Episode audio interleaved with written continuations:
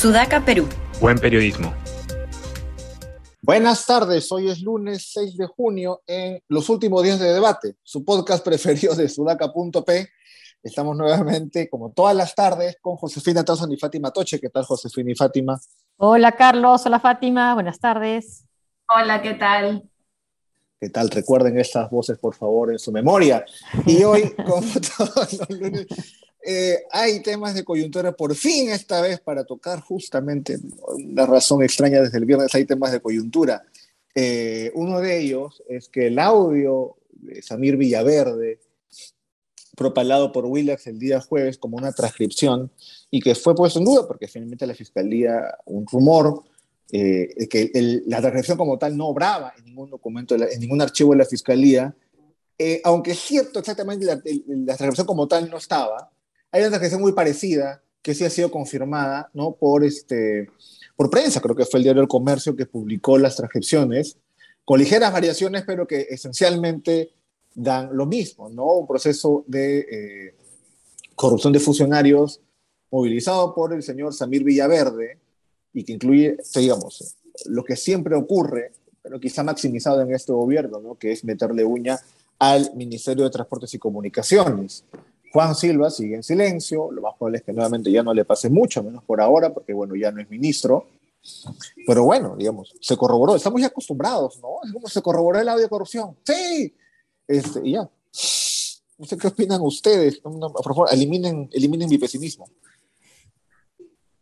Difícil, ¿no? Porque en efecto, eh, pues por esta tal vez manipulación eh, absurda de Willax, que al parecer quiso hacer su, propia transcripción del audio, este, pues eh, confundió e hizo pensar pues que era algo fraguado y bueno, que, provenga de Willax tampoco es pues que le dé el sello de autenticidad, ¿no? Pero ante esto, lo, lo cierto es que ese audio iba en la línea de muchas ya investigaciones periodísticas, de dichos de Karelin López, o sea, no, era algo que sorprendiera, ¿no? Lo, contundente es que ya hay un registro, ¿no? Este, en audio por lo menos de estos, de estos actos de corrupción, pero, pero de que sorprenda, no. Y, y, cada vez, como decíamos el viernes, pues la cerca al presidente Castillo es, es mayor. Pero la, el, el, rebote que yo he visto en los congresistas no ha sido lo fuerte que yo pensé que iba a ser, ¿no? No, no los he visto diciendo, bueno, ya es el momento de la vacancia, ni que se hayan recolectado más votos, más firmas, perdón, para el adelanto de elecciones. Veo muy tibio, ¿no? Y bueno, obviamente la, el oficialismo se ha agarrado del otro audio, del primer audio de María de Carmen Alba para tratar de contrarrestar ¿no? este, este audio de Samir Villaverde y, Juan Silva, pero mm, yo pensé que más revuelo iba a causar, pero al parecer es tibio todavía. Sí, se han tomado justamente ese, plan, ese, audio que fue preciso el momento de su difusión, ¿no? No creo que haya sido una coincidencia, ¿no? Pero claro, hoy Aníbal Torres diciendo que hay un plan político, mediático, fiscal y judicial para destituir al jefe de Estado. Bueno, pero este tema de, las declaraciones están ahí, ¿no? Eh, la mala gestión también está ahí, el ministro de Agricultura que tiene que renunciar por las denuncias que, hay en su contra, porque tiene un proceso pendiente, porque ha estado en la cárcel, eso yo no creo que sea forma parte de un plan mediático ni político, ¿no? Bueno, quizás judicial sí, ¿no? Porque tiene cuentas con la justicia, pero claro, lo toman de esa manera y para encontrar ahí nuevamente una manera una forma de victimizarse. Pero es cierto lo que dice, yo no veo tampoco, hoy escuché al congresista Wong más o menos pidiendo que ya se unieran a las firmas por la, por la vacancia, pero no sin decir ya las tenemos, ¿no? Diciendo, bueno, si conseguimos más de 87 votos para el TC, ¿por qué no podemos conseguirlo? Un poco arengando para, para conseguirlas, pero con unas denuncias así ya debería haber mucho más disposición del Congreso a, a, tomar una decisión ya drástica, pero no parece haberla. Además que el peso que sea un exministro, ¿no? En el sentido que cuando es un ministro en funciones es, más, este, es mucho más fuerte. Si es la voz también me parece que genera un revoloteo mayor, ¿no? Como son transcripción y la manera en que sale, que digamos, más allá de que Williams miente el 99% del tiempo, esta vez este, publicaron algo que era más o menos parecido a la verdad por primera vez en dos años. Eh, pero sí, pues ahí creo que hace que el efecto del regulatorio sea menor. También los audios de Mari Carmen Alba, hoy día salió otro audio de Mari Carmen Alba, ¿no? también hablando sobre, pero bueno, sobre cosas que ya no son tan importantes coyunturalmente. Pero, digamos, alguien al parecer le puso en altavoz y la grabó. Pero sí, el efecto ha sido relativamente bajo. Quizá más efecto tuvo, o, espero vaya a tenerlo, del plan del tarot, ¿no? El día de ayer, este, Christopher Acosta, el equipo de investigación de Latina, por fin, después de un mes de letargo, sacaron los dominicales algo importante, importantísimo en este caso, que es una, una persona llegada al, al OCE, al Organismo Supervisor de Contrataciones del Estado, que veía las postulaciones que ocurrían digamos, para las licitaciones de contratos públicos uno tiene un plazo para, para postular, digamos que sale a medianoche de un día determinado. Y justo, y esas postulaciones son anónimas, no más que anónimas, son, son, son secretas para que las otras personas, los otros competidores no sepan por cuánto monto están compitiendo. El que tiene un menor monto es usualmente el que gana. Y había alguien que se metió a ese sistema y empezó a filtrar este, los otros montos de los competidores a última hora para que ganase determinadas corporaciones, usualmente chinas, pero usualmente también eh, vinculadas a una persona que ya había sido mencionada por Karim López, Karelim López, ¿no? Lo cual eh, muestra que en todo caso el entramado de corrupción eh, no solamente es antiguo, ¿no? Sino que muta, porque digamos, esa, gente no lo viene haciendo desde ahora, lo viene haciendo desde, desde, hace un par de años. Y creo que la diferencia con el gobierno de Pedro Castillo es que, bueno, ¿no? O sea, no solamente es que lo dejó pasar, sino que en buena medida también lo, lo, no es que lo haya permitido, pero muchas de las personas vinculadas como Carolina López a ese tipo de empresas mantuvieron su cercanía al poder. Hemos, hemos, pasado de la corrupción de Odebrecht a empresas chinas acusadas de corrupción. Sí, y, y, además sí, empresas no chinas consorciadas con locales, ¿no? Sí.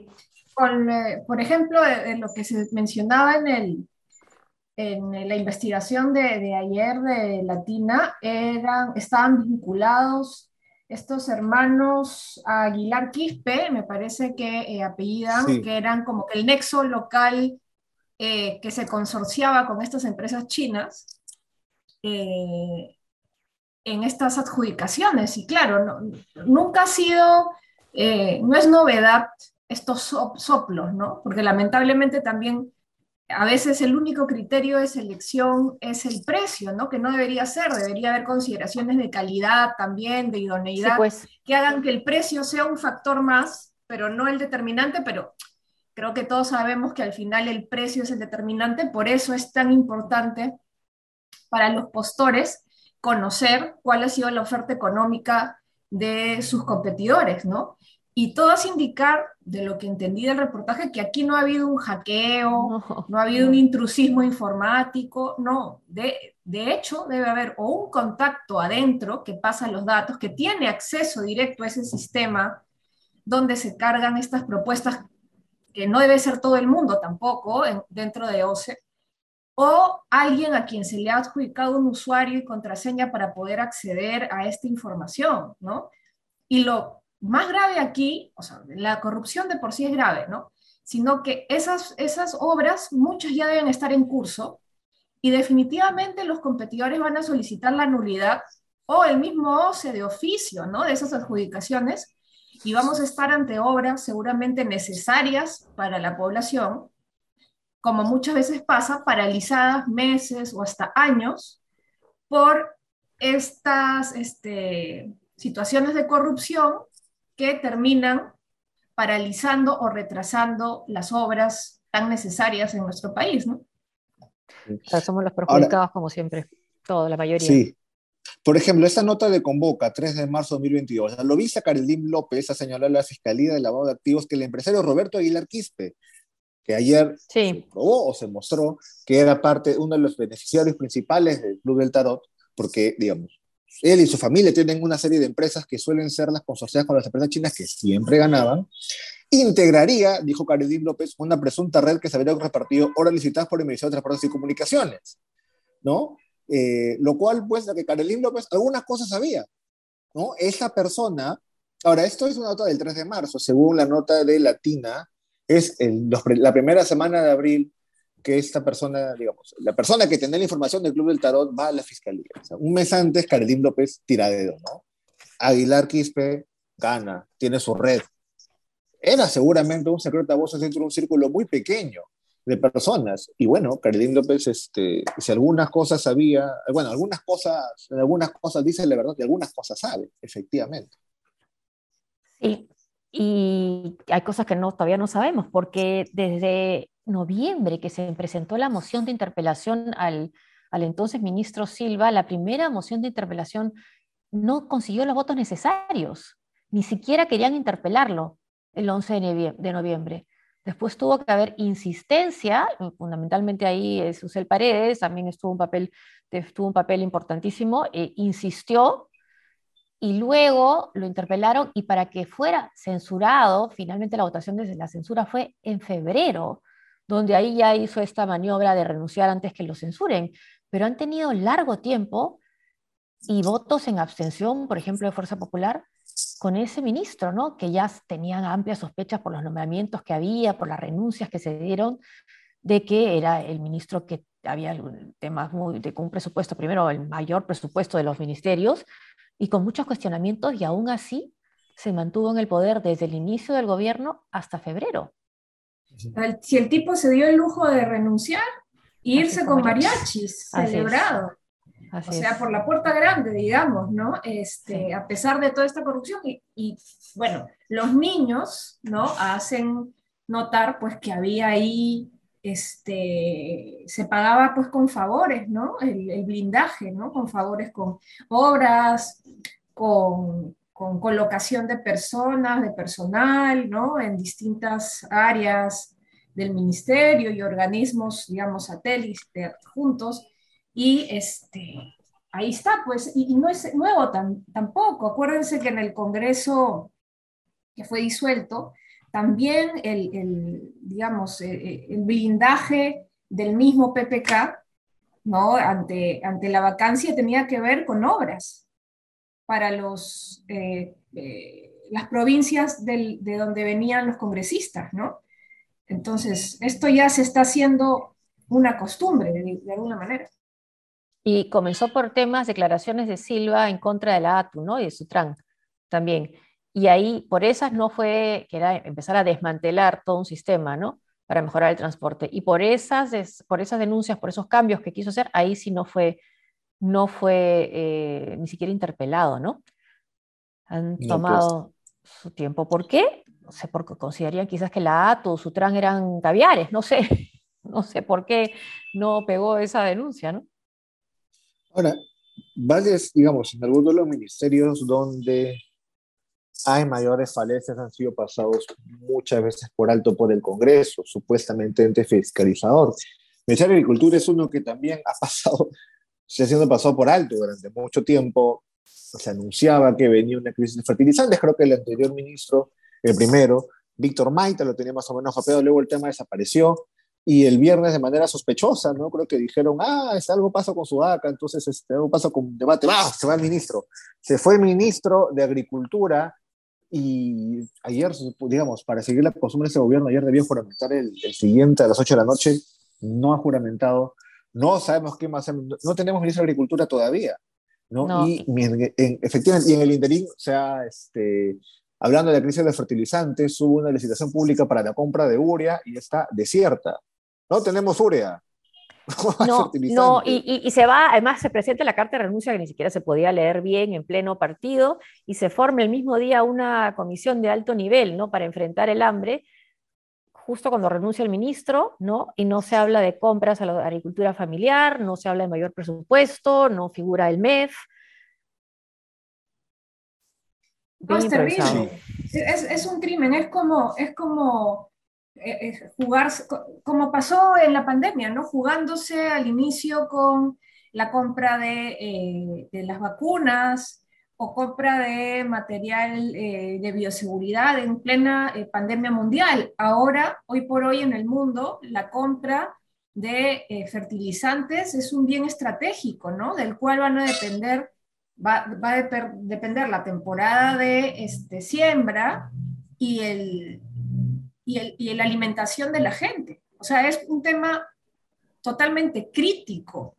Y el solo hecho de haber designado por 12 días, creo, o dos semanas, a un señor sin la más mínima experiencia, prontuariado, reo libre, eh, ¿con qué motivación copar tal vez más ese ministerio? No lo sé, me parece criminal en un contexto como este, ¿no? Y me parece por eso risible que Aníbal Torres diga que hay un complot caviar, morado, reptiliano, illuminati contra el gobierno, ¿no? Cuando son sus, sus propias no voy a decir errores, ¿no? Ya, porque son sus propias negligencias o su propia corrupción la que lo está poniendo en la posición en la que esté ahora y más allá del gobierno en sí, a los peruanos nos está poniendo en una situación crítica y de riesgo. Sí, el ministro de Defensa también ha insistido, dudan que haya un plan este plan político, mediático, fiscal y judicial. Ahora, sí eh, me sorprende que ahora, que, en esta ocasión, con las filtraciones de la Fiscalía, que me parecen importantísimas, y, de ahí comienzan las grandes investigaciones, gracias a la filtración o las fuentes que tienen los periodistas, se pueda conocer la verdad, ¿no? Pero estas mismas filtraciones eran muy criticadas por muchos de los que hoy las celebran, ¿no? Y en ese momento también decían que era la politización, la judicialización de la política, ¿no? Entonces creo que quizás nos podemos poner de acuerdo en que sí, pues es importante tener la información y que la prensa la difunda, ¿no? Y no necesariamente judicialización de la política. Y en esa línea, hablando de prensa, pues la, la presidenta del Congreso, Mari Carmen Alba, en todo caso el Congreso de la República como tal ha permitido que los, que los periodistas ingresen solamente a pasos perdidos, no al hemiciclo, solamente a pasos perdidos y con sus tres dosis. Lo cual no me parece mal que sean con tres dosis. El tema es que hay congresistas que ni siquiera tienen las tres dosis como Alejandro Muñante y sí pueden ingresar, pero además solamente se quedan en pasos perdidos, ¿cierto? No pueden ingresar a mi ciclo a cubrir. La chamba a medias. No, y además si quieres entrevistar a un parlamentario, tienes que decirle, por favor, señor tal, eh, me acompaña a esta sala para entrevistarlo. En ese momento el parlamentario te dice, sabes que soy muy ocupado y se va. Y no declara nada. Si es que no quiere declarar por un tema complicado, ¿no? Lo más lo periodístico es encontrarlo en ese momento, ¿no? Y buscar una reacción, pero eso no va a ser posible. Claro, a los, a los camarógrafos, por lo que escuchaba por la mañana, los tienen encerrados en la sala de cronistas. Este, los reporteros pueden estar en pasos perdidos, pero sin su, sin su camarógrafo, pues, exacto, ¿qué pueden hacer? ¿no? Entonces han tomado la decisión y como ya sacaron el, el toldo que había afuera, entonces han tomado la decisión de ponerse fuera de las rejas, o sea, en la calle, ¿no? En una esquina, con sus camarógrafos para tratar desde ahí de entrevistarlos. O sea, ha sido una burla, ¿no? Esto de, la, de, permitirles entrar a pasos perdidos, porque en la práctica, como han diseñado esta operación, digamos, este, igual imposibilitan este, la labor de, la prensa. O sea, es absurdo. Y ese supuesto informe que viene de la Oficina de Riesgos de la Municipalidad, nadie sabe en qué va, si existe, no sé si ya se ha hecho una solicitud de acceso a la información pública, pero ciertamente la situación ahora de los periodistas está peor que antes, ¿no? Porque están en la calle en este momento. Sí, sí han decidido además a propósito estar ahí, ¿no? Y eso parece ser un consenso entre los, entre los parlamentarios, ¿no? No creo que eso difícilmente eso va a ser solo una decisión de la mesa de la mesa directiva, aunque tenga la última palabra, ¿no? Y está también este último audio, María Carmen Alba, sobre atribuyéndole que finalmente eh, Manuel Merino no se quedó porque no tenía los militares con él, ¿no? ¿Qué piensan ustedes? Sí, eh, pero además, es, lo que me sorprendió fue el argumento de la apropiación, ¿no? Este, este, este capitán, general, comandante de la policía, salvó que la gente queme el Congreso. No sé que gente queme el Congreso porque están bastante lejos ese día. Por eso lo he puesto acá en este puesto, ¿no? Ah, que está cerrada, la Plaza Bolívar, ¿no? Sí. Sí, el, único momento que ingresaron eran, fueron cuatro personas que fueron a abrazar a la policía y luego les pegaron como a las dos de la mañana del domingo. Entonces es por eso que casi que decía, como él defendió el Congreso, yo le he premiado con un puesto acá, que era una denuncia también que se había hecho antes, ¿no? con de personas encargadas de la represión de noviembre del 2020, trabajaba en el Congreso. Y Mari Carmen Alba en esa lo dice, por eso yo lo he puesto, ¿no? Como premio por haber defendido el Congreso de las hordas. Otra cosa que me llamaba la atención es que seguramente en María del Carmen Alba menos popularidad que frente a la población en general en el país tiene en su propia bancada, porque sí, me parece evidente que grabando. la ¿no? Y están todo el tiempo grabándola y tratando de perjudicarla y soltando estos, estos audios que de chuponeo no tienen nada, simplemente la graban cuando tiene estos exabruptos y se cree seguramente la patrona de la bancada y los debe tratar, bueno, se nota el tono, ¿no? Con el que les habla que de repente es su tono personal, ¿no? Pero a otros les chocará que les hable de esa manera, ¿no? Este, como, como gritándoles y dándole órdenes, ¿no? Siempre muy molesta, ¿no? Sí, Y, claro, ahí te das cuenta que los mayores adversarios bien están normalmente en tu propio partido, no en la oposición. O en los sí, Efectivamente. Y hablando de adversarios, el tiempo también es adversario, ¿no? Ya nos, el programa se acaba, ya pasamos los 20 minutos. Y este, un anuncio para que ustedes este, entristezcan sus tardes y hace más depresión todavía. depresión. Este, sí, este podcast, debate, son los últimos días. vamos a continuar solamente hasta el 15 de junio. Este, Así que, digamos, nos quedan cuántos, siete programas más, ¿no? Por favor, grábelos de su corazón, descárguenselos, denos, denos follow hasta el 15 de junio, el 16 de junio ya no pueden dar a follow porque hay más contenido.